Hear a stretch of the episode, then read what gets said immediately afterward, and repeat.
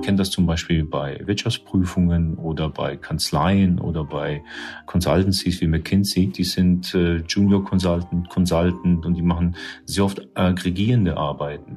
Das wird wegfallen und dieses Wegfallen wird natürlich eine neue Art von Einstieg brauchen in diese Berufe. Das war Damian Bort. Damian ist Direktor des Instituts für Informatik an der Universität St. Gallen. Dort hat er eine Professur für künstliche Intelligenz und maschinelles Lernen. Damian ist einer der profiliertesten Forscher im deutschsprachigen Raum zum Thema KI und mit ihm haben wir darüber gesprochen, was denn der Durchmarsch von Generative AI, also als Anwendung den meisten von euch besser bekannt unter Diensten wie beispielsweise ChatGPT, nun konkret für unsere Arbeitswelt, für unsere Jobs und für die Wirtschaft bedeutet. Ja, ein sehr spannendes Thema und eins, worüber ja im Moment auch alle nachdenken, alle reden. Und dabei kursieren ja auch ganz viele Ängste und Sorgen. Also ob zum Beispiel mit dieser Technologie nicht noch mehr Jobs hinweggefegt werden und vielleicht auch Jobs, von denen wir bis jetzt gedacht haben, das kann ja nur ein Mensch. Und wir haben uns gefragt, was bedeutet das eigentlich für die Karriere und für die Ziele? Die man sich so steckt. Mein persönliches Ziel ist es heute allerdings, Antonia, auch mal eine Lanze für mehr Zuversicht und Optimismus bei dem Thema zu brechen, anstatt dass wir uns hier wieder mit der nächsten Angstdiskussion selbst lehnen. Mal sehen, ob uns das heute gelingen wird. Wir, das sind Astrid Meyer, Chefredakteurin Xing. Und Antonia Götz, Chefredakteurin des Harvard Business Manager. Ich bin noch ganz zuversichtlich, dass uns das gelingt. Du hast Damien auf dem St. Gallen Symposium in der Schweiz getroffen. Für alle, die das nicht kennen, das ist eine Managementkonferenz, die schon seit 52 50 Jahren, also wahnsinnig lang, komplett von Studierenden der Universität organisiert wird und die sich zu einem globalen Management-Treffpunkt von CEOs und Wissenschaftlerinnen, Gründerinnen und Gründern und Vordenkern entwickelt hat. Und die Frage ist ja, war AI da nun das vorherrschende Thema in dieser Generation? Erstaunlicherweise auf der Konferenz jedenfalls nicht. Also dort ging es sehr viel um Nachhaltigkeit, um Zukunftsfähigkeit allgemein, um Klimaschutz, Bildung und Innovation. KI kam so als Thema als eins von vielen vor, aber hat nicht die Konferenz wie andernorts dominiert. Ja, und was sagt Damian nun? Äh, müssen wir beide uns, um mal hier ein Beispiel zu nehmen, uns Sorgen um unsere Jobs machen? Es gibt ja schon viele Studien zu dem Thema. In die Schlagzeilen hat es ja zum Beispiel eine der Investmentbank Goldman Sachs geschafft, die von 300 Millionen verlorenen Jobs spricht. Ja und nein. Also grundsätzlich müssen sich wohl eher Berufseinsteiger und Berufseinsteigerinnen in Branchen wie beispielsweise Anwaltskanzleien, Buchhaltung, auch Journalismus natürlich und Marketing Gedanken machen. Aber hören wir doch einfach mal rein. Eine der größten Diskussionen rund um das ganze Thema Generative AI dreht sich ja wirklich um das Thema Jobs. Was ist denn deine Prognose? Also wie stark wird dieser Durchbruch wahrscheinlich dieser Technologie den Arbeitsmarkt, wie wir ihn heute kennen, tatsächlich umkrempeln? Ich denke schon, dass wir einfache analytische Tätigkeiten, wie zum Beispiel Zusammenfassungen von Text oder entsprechend Recherchen automatisiert generieren können. Das bedeutet natürlich, dass dort in den Kontext, gerade bei Berufen, die Einstiegsberufe sind. Und man kennt das zum Beispiel bei Wirtschaftsprüfungen oder bei Kanzleien oder bei Consultancies wie McKinsey. Dort sind die ersten Schichten, also die Einstiegslayer, die sind äh, Junior Consultant, Consultant und die machen sehr oft aggregierende Arbeiten. Das wird wegfallen und dieses Wegfallen wird natürlich eine neue Art von Einstieg brauchen in diese Berufe weil man kann ja nicht sofort quer einsteigen. Und da ist die große Frage, wie bilden wir diese Menschen aus? Auf der einen Seite. Und auf der anderen Seite glaube ich auch, dass sehr viele Berufe dort entsprechend auch verloren gehen werden, die genau diese Art von Tätigkeiten haben. Und dort müssen wir uns überlegen, können diese Menschen mit diesen KI-Tools viel, viel besser werden, als sie vorher waren. Mhm. Also nochmal für mich, damit ich mir auch sicher bin, dass ich dich richtig verstanden habe. Also angenommen, ich studiere Jura und bin dann fertig und habe einen Abschluss mit Prädikat, könnte es dann aber trotzdem sein, dass ich keinen Job bekomme, weil niemand mehr jemanden so Unerfahrenes für mich braucht. Aber ich kann ja nach dem Studium nicht gleich Partner werden, oder? Ja, man muss sich jetzt überlegen, gerade wenn man jetzt als junger Mensch eine Karriere vor sich hat, was sind die wichtigen Elemente, die mich ähm, unterscheidbar machen von der Konkurrenz, die ich habe. Und hier würde ich diesen Menschen raten, dass sie sich diese Werkzeuge anschauen und sie auch entsprechend annehmen und vielleicht dadurch schneller, besser werden immer unter der Annahme, dass diese generativen Methoden faktisch korrekt sind. Das ist ja eine der großen Herausforderungen, die wir haben, dass sie nicht mal die Wahrheit sagen. Aber angenommen, sie sind faktisch korrekt, dann kann ich wirklich habe ich einen Vorteil. Und diesen Vorteil muss ich irgendwie nutzen mit der Domäne und der Erfahrung, die ich im Studium und dem Wissen gesammelt habe. Mhm. Das heißt also, wenn ich das schlau anstelle und während des Studiums, und das machen ja offensichtlich auch schon viele junge Menschen, äh, mit solchen Modellen arbeite, könnte es theoretisch mir gelingen, nach meinem Abschluss dank KI schon gleich auf einem Level zu sein, das weit über einem Einstiegslevel ist. Also dann könnte ich quasi schon als fertiger Partner einsteigen? Oh, das weiß ich nicht. Das glaube ich nicht, denn äh, die Erfahrung ist ja immer noch wichtig. Aber wenn wir uns das mal anschauen, ist wirklich so, ich kann dort wahrscheinlich schon viel besser und viel mehr zuarbeiten für Menschen in diesen Karrieren, die Entscheidungen treffen. Aber wie das dann im Endeffekt aussehen wird, ähm, das werden wir dann sehen. Und das ist natürlich auch sehr spezifisch von Berufszweig zu Berufszweig. Da muss man wirklich dann das Wissen, das man in der Universität gesammelt hat, entsprechend kombinieren mit diesen Werkzeugen, schauen, wo es hingeht. Nun hören ja hier sehr viele Menschen auch zu, die bereits im Job sind, vielleicht sogar schon Führungskraft sind. Das heißt, das ein oder andere Jahrzehnt schon auf dem Buckel haben. Das heißt, woran erkennen ich in so einer Situation, ob denn mein Job, so wie ich ihn jetzt mache, gefährdet sein könnte? Naja, also ein ganz typisches Beispiel ist, diese generativen Methoden können nicht nur Text erzeugen, die können auch Bilder erzeugen. Und zwar mit Anweisungen sogar kontrolliert Bilder erzeugen. Das heißt, wenn ich jetzt Künstler bin oder entsprechend Kreativberuf, dann muss ich mir überlegen, okay, das ist etwas, wo ich vielleicht meinen eigenen Stil entsprechend verbessern muss, kombinieren muss mit generativer KI. Da ist sehr viel grüne Wiese, wo man sich austoben kann. Die komplexeren Sachen, die wahrscheinlich in den nächsten Monaten aber auch kommen werden, sind wirklich, wenn man sich so Handlungs, ja, Elemente anschaut in meinem täglichen Leben. Also ich versuche einen Bericht zu schreiben. Was sind die Schritte, die ich gehe, um diesen Bericht zu schreiben? Kann ich die Schritte schon jetzt automatisieren? Werde ich diese Schritte in Zukunft automatisieren können? Wenn dort viele von diesen Elementen in diesem Berichtsschreiben drin sind, dann wird das wahrscheinlich aus Kostengründen auch irgendwann mal wegfallen. Und dazu gehören, wie bereits gesagt, aggregierende Sachen, ähm, Recherchen im Internet etc. Da muss ich mir dann überlegen, was ich dann mache. Mhm. Was spannend sein wird in der Zukunft, werden komplexere Sachen sein, wie zum Beispiel Architektur, Medizin, werde ich mit solchen Werkzeugen unter der Annahme, dass sie korrekt sind, so arbeiten können, wie als hätte ich einen Kollegen neben mir sitzen, den ich Fragen stellen kann. Mhm. Das heißt aber, auch da nochmal, ich muss relativ früh oder auch sehr bewusst anfangen, mich mit dieser Technologie auseinanderzusetzen. Ich habe vor kurzem mal gehört, dass die wichtigste Programmiersprache derzeit eigentlich so die Sprache an sich ist, also Deutsch oder Englisch, nachdem welche Sprache man spricht. Denn ähm, es kommt ja sehr stark darauf an, dass man auch lernt, jetzt solche Prompts, also solche Anweisungen für die KI zu schreiben. Sollte ich da jetzt einen Crashkurs machen, wie man gute Prompts macht? Oder meinen, Mitab äh, meinen Arbeitgeber bitten, solche anzubieten? Naja, ich bin mir nicht sicher, ob der Prompt von heute immer noch der Prompt von morgen sein wird, wenn diese Methoden sich verbessern. Das stimmt. Man wird mit diesen Maschinen kommunizieren. Und die Kommunikation und natürliche Sprache ist ja nicht gerade formell korrekt. Das heißt, es gibt ja auch bestimmte Elemente, die sind widersprüchlich oder nicht genau. Was wir jetzt lernen müssen, ist, wie wir mit diesen Maschinen sprechen, um bestimmte Ergebnisse zu bekommen. Und diese Maschinen werden auch besser sein in Zukunft und werden uns besser verstehen. Und wenn ich mir vorstelle, dass das vielleicht sogar personalisiert wird, dann wird die Maschine auf meine Sprache eingehen und ich nicht auf die Maschine.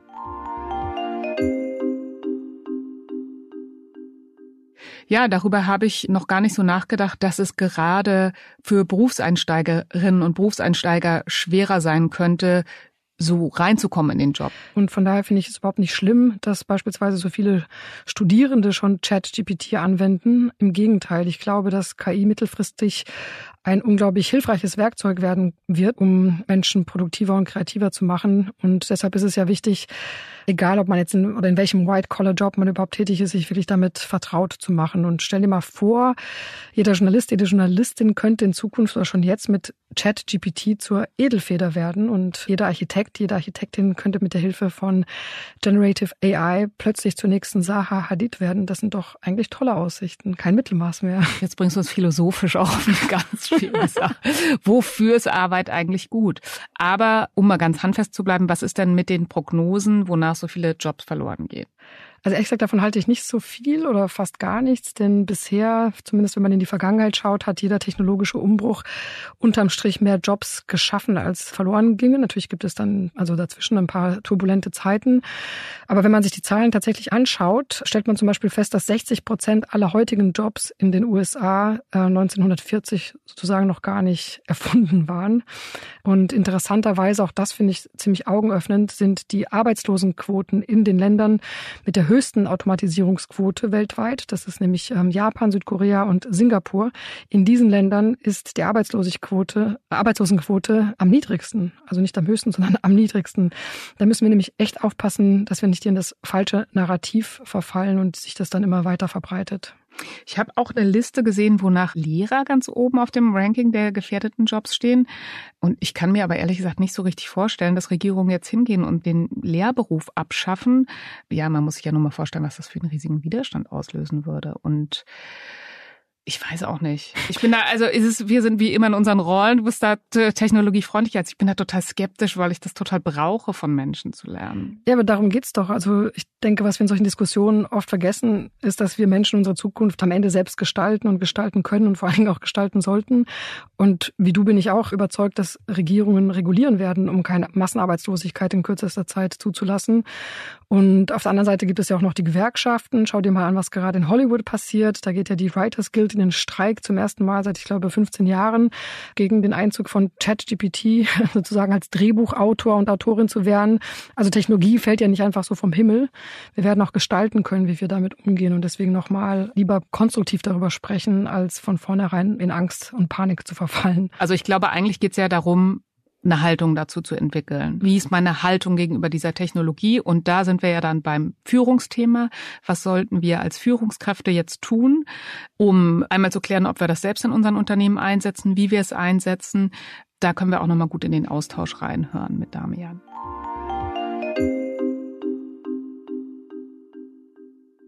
einen ganz anderen Case. Also angenommen, ich bin jetzt CEO oder ich bin Manager auf einem C-Level recht weit oben und ich möchte nun tatsächlich prüfen, welche Arbeit durch KI vielleicht in Zukunft in meinem Unternehmen übernommen werden kann.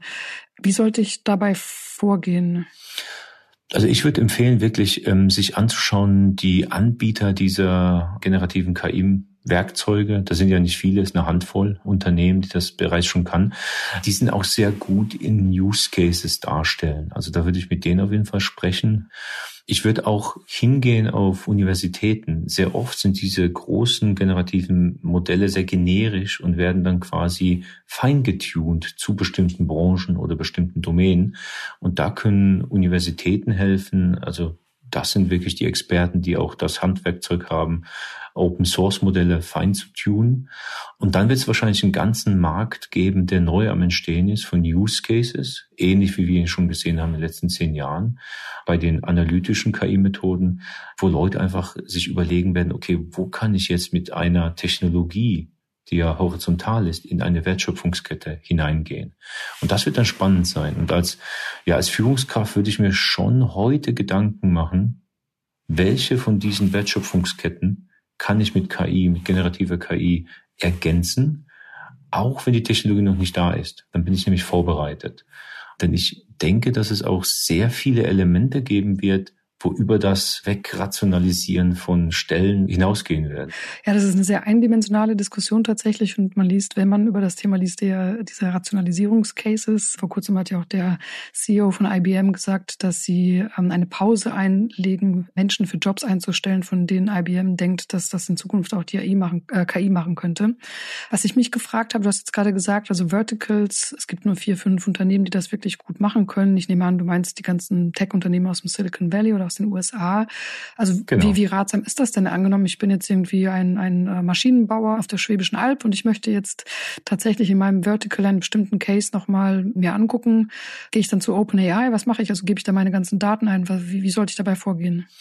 Das ist eine sehr gute Frage. Also ich denke, OpenAI hat jetzt gerade sehr viel zu tun. Ich bin mir nicht sicher, ob die dann Zeit haben für äh, jeden, der Interesse hat. Und natürlich führt das dazu, dass wir uns auch in Europa emanzipieren müssen, auch uns überlegen müssen, können wir solche Kompetenzen auch hier aufbauen um den heimischen Markt zu bedienen.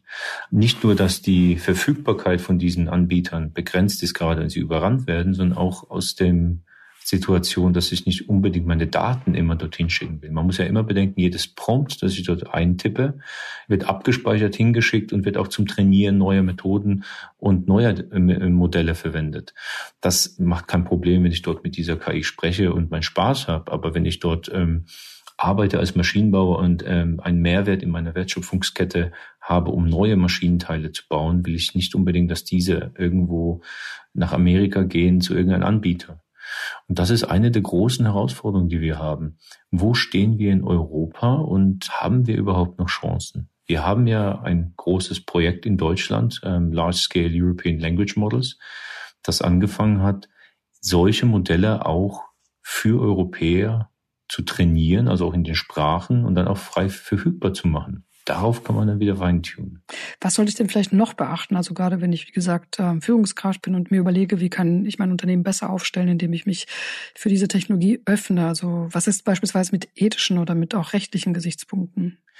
Ich könnte mir vorstellen, dass Anwälte gerade im Bereich Copyright sehr viel zu tun haben werden, denn wenn die Maschine etwas erzeugt, nehmen wir mal einfach als Beispiel ein Bild, dann gibt es widersprüchliche Aussagen. Wem gehört das Bild? Gehört es niemanden? Gehört es dem Besitzer der Maschine? Gehört es der Person, die das Prompt eingegeben hat? Das wird man noch klären müssen.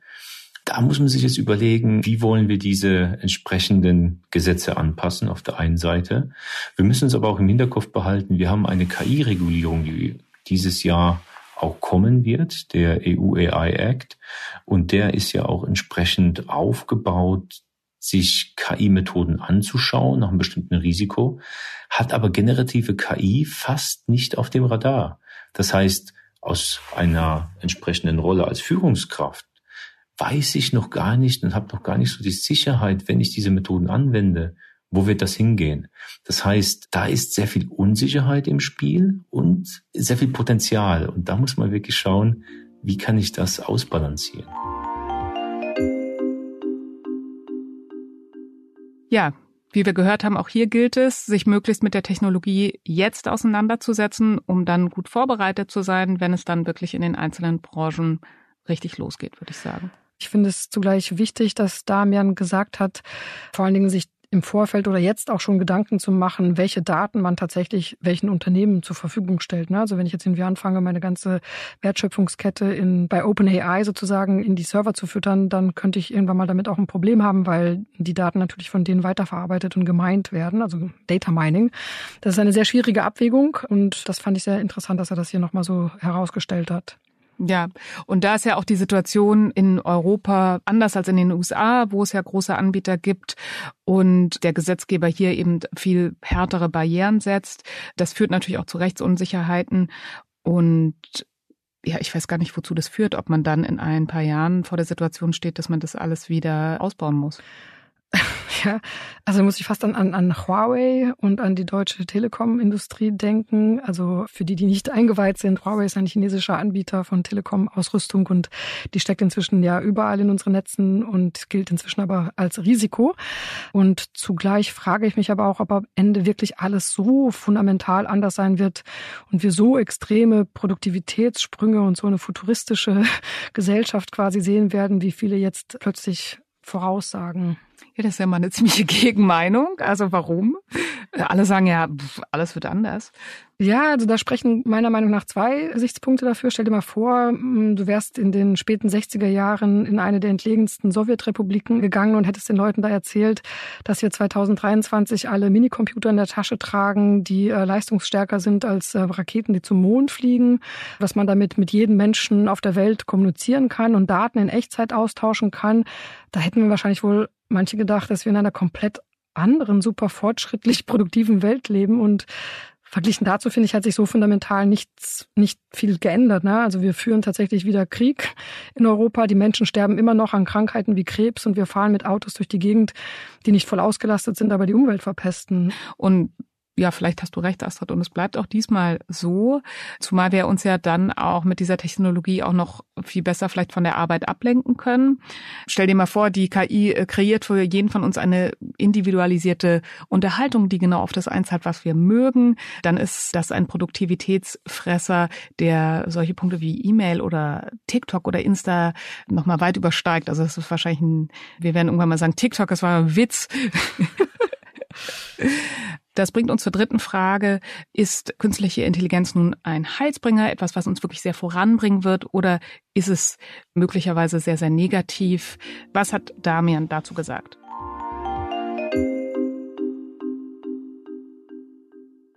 Das bringt mich gleich zum nächsten Thema. In welchem Camp stehst oder steckst du eigentlich momentan? Es gibt ja durchaus auch ähm, Warner, wie auch ein Elon Musk, der vor der rasanten Entwicklung dieser Technologie warnt und selbst ein Jeffrey Hinton, der der, der Vater dieser großen Language-Modelle ist, der hat vor kurzem bei Google ja gekündigt, um öffentlich davor warnen zu können. Und er sagt ja auch, dass er ja erstaunt ist, wie schnell die KI sich weiterentwickelt hat und Sorge hat, dass sie tatsächlich auch intelligenter sein könnte oder die menschliche Intelligenz übertrumpfen übertrumpfen wird. In welchem Camp bist also du? Ja, wir haben mehrere Sachen hier. Die eine Sache ist, diese generativen Methoden können heute schon Inhalte generieren, die wir nicht wollen oder per Gesetz verboten sind. Also Hasssprache, Nacktheit, Brutalität, Blut, also auch in Bildern. Das müssen wir irgendwie einfangen. Das geht schon jetzt. Das ist mit den aktuellen Methoden machbar und es wird viel getan, auch bei OpenAI, um solche Inhalte wegzufiltern was jetzt Jeffrey Hinton und die anderen Forscher, also Jeffrey Hinton aus seiner Kündigung, die anderen Forscher mit dieser Petition, ähm, das Stoppen für sechs Monate, dort ist so diese urmenschliche Angst, dass wir überrannt oder übertrumpft werden durch eine Maschine, die schlauer ist als wir. Ich habe damit kein Problem. Also ich würde mich freuen, wenn wir eine KI haben, die eine Superintelligenz, die wir nutzen können, um Krebs zu heilen, um Parkinson zu heilen. Das wäre doch super. Das Problem, das ich sehe, ist, dass das nennt man Value Alignment. Also welche Werte stecken in der Maschine drin und sind sie auch mit unseren Werten, stimmen die überein? Und das entsprechend zu definieren ist schwierig. Es in die Maschine einzubauen ist aber noch schwieriger. Und äh, hier muss man auch ganz klar sagen, das ist kein neues Problem. Wir haben das als Menschen gegen Unternehmen. Unternehmen haben andere Werte als vielleicht Menschen, Individuen als Gruppen, Länder untereinander. Das heißt, wir haben auf dem Planeten verschiedene Wertesysteme. Und man muss sagen, die Länder, die führend sind bei der Forschung dieser großen Modelle, dieser generativen KIs, die werden ihre Wertesysteme versuchen, die Maschinen einzubauen. Das heißt, wenn wir unsere Werte dort auch wiedersehen wollen, müssen wir auch eine ja, Forschungsführungsaufgabe annehmen und entsprechend Kapital in die Forschung stecken, damit wir auch vorne dabei sind und nicht nur mit den erhobenen Zeigefinger sagen, dass es alles ethisch sein soll. Was ist aber, wenn die KI ihre eigenen Wertvorstellungen entwickelt? Also Jeffrey Hinton sagte, dass er eigentlich Angst hat, dass solche KI dann irgendwann mal anfängt, uns zu schlechtem Verhalten zu nudgen, ne? weil die KI selber wird ja nicht in der Lage sein, wahrscheinlich irgendwo einen Atomknopf zu drücken, aber sie kann natürlich Menschen manipulieren, das zu tun. Ja, das stimmt. Menschen können auch Menschen manipulieren, was zu tun. Also so ist das auch kein neues äh, Problem. Das haben wir schon immer gehabt. Die Fragestellung ist natürlich, wie vernetzt werden diese KIs sein? Also diese generativen KIs, die wirklich dann Handlungen durchführen können und auch die Möglichkeit haben, durch Schnittstellen auf Computersysteme zuzugreifen. Das kann natürlich sehr schön sein. Ich komme nach Hause und meine KI weiß ganz genau, wie die Wohnung aussehen soll, Licht, Temperatur etc. Das kann natürlich auch zu Problemen führen. Was glaube ich, diese Menschen und was ich auch persönlich sehr interessant finde, ist, wir trainieren die KI mit bestimmten Daten und sie kann neue Daten erzeugen. Das heißt, wenn wir der KI bestimmte Werte eingeben, können vielleicht neue Werte entstehen. Und da müssen wir immer wieder testen, ist das etwas, was wir wollen oder nicht? Also das wird eine interessante Entwicklung sein, weil wissenschaftlich haben wir da nicht viel in der Hand. Das muss noch alles erforscht werden und erarbeitet werden. Wie und in welchen Rahmen ich das als Unternehmen mache, das ist natürlich eine ganz andere Frage. Da spielen ganz viele Variablen mit rechtlicher Natur wie auch Datenschutz etc. Das ist die Herausforderung des Managements, sich dort Gedanken zu machen. Nicht nur für die existierenden Technologien, sondern auch mal 18 bis 24 Monate nach vorne schauen, wo geht's hin? Denn wenn diese KIs besser werden und bestimmte Sachen dann möglich sind, dann will ich nicht einfach da sein und anfangen, darüber nachzudenken. Sie muss vorbereitet sein. Das heißt, hier, gerade heute, werden die Weichen gestellt für die nächsten drei bis fünf Jahre. Und das sind existenzielle Weichen, die gestellt werden.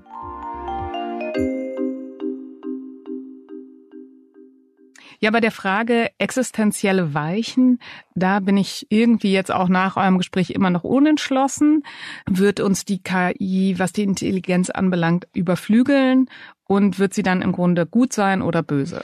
Tja, ich fürchte, Antonia, die Frage werden wir hier und heute auch nicht abschließend klären können. Was mich erstaunt hat, vor kurzem haben selbst Microsoft-Forscher, die ja mit OpenAI oder mit ChatGPT arbeiten, konstatiert, dass das neueste Modell von ChatGPT ein bedeutender Schritt in Richtung AGI ist, also in Richtung einer künstlichen allgemeinen Intelligenz. Das ist so der langjährige Gral für alle KI-Entwickler. Mir macht schon Sorge, dass der Erfinder selbst sagt, diese Systeme können mit weniger sozusagen Gehirnmasse, also mit weniger neuronalen Netzpunkten und aus weniger Daten bessere und schnellere Schlüsse ziehen, einfach weil sie anders denken als der Mensch. Bleibt also zu hoffen, dass, wenn die KI ihre eigenen Wertvorstellungen kreiert, die nicht völlig mit unseren aufeinanderprallen. Bis dahin bleibt uns aber vielleicht noch Zeit genug, die Art und Weise, wie wir mit der Technik umgehen wollen, sie einsetzen wollen, selbst zu gestalten. Da kommen wir zurück zum Anfang und der auch so ein bisschen zu deiner Aufforderung, keine Angst, sondern einer aktiven Auseinandersetzung mit dem Thema. Das bringt uns natürlich auch zu unseren Hausaufgaben. Wenn ihr es noch nicht längst getan habt, richtet euch doch mal ein ChatGPT-Konto ein oder ein Konto bei einem ähnlichen Anbieter und spielt einfach ein bisschen damit herum. Macht euch mit dem Prompting vertraut. Genau. Und die Fortgeschritteneren unter euch, die über diese Hausaufgabe vielleicht nur lachen, ähm, haben wir natürlich auch eine etwas diffizilere ähm, Hausaufgabe. Fragt mal nach den wichtigsten Grundsätzen der KI-Strategie eurer Organisation oder eures Unternehmens. Und wenn es die nicht gibt, dann setzt alle Hebel in Bewegung, dass diese Aufgabe jetzt angegangen wird. Vielleicht ist das ja auch etwas für euch. Und wenn euch dieses Thema noch mehr interessiert, dann kommt doch am 14. Juni zur NWX, der Flaggschiff-Konferenz meines Mutterkonzerns, der New Work SE. Wie in den vergangenen Jahren auch, haben wir hier ein fabelhaftes Programm in der Hamburger Elbphilharmonie für Vordenker und Vordenkerinnen zusammengestellt. Zum Thema KI spricht in diesem Jahr unter anderem Sascha Lobo mit ähm, vielen Gästen. Und dieses Jahr expandieren wir auch mit verschiedenen inhaltlichen Strängen in die Hafen City hinein. Besonders am Herzen liegt mir natürlich die neue Xing Jobwelt eine Jobmesse für Hochschulabsolventinnen und Absolventen und Berufseinsteiger im Norden. Und auf der Xing Jobwelt wird es neben Talks und Insights auch Workshops zu sehr handfesten Themen, wie beispielsweise Bewerbung schreiben oder ein Vorstellungsgespräch führen geben. Und es gibt auch einen Workshop dazu, wie man dafür ChatGPT nutzt. Die Xing Jobwelt ist für Studierende kostenlos. Ihr findet einen Link zum Programm und die einzelnen Tracks in den Show Notes. Ja, und wir hören uns wieder in zwei Wochen. Bis dahin. Tschüss. Tschüss. Perfecto.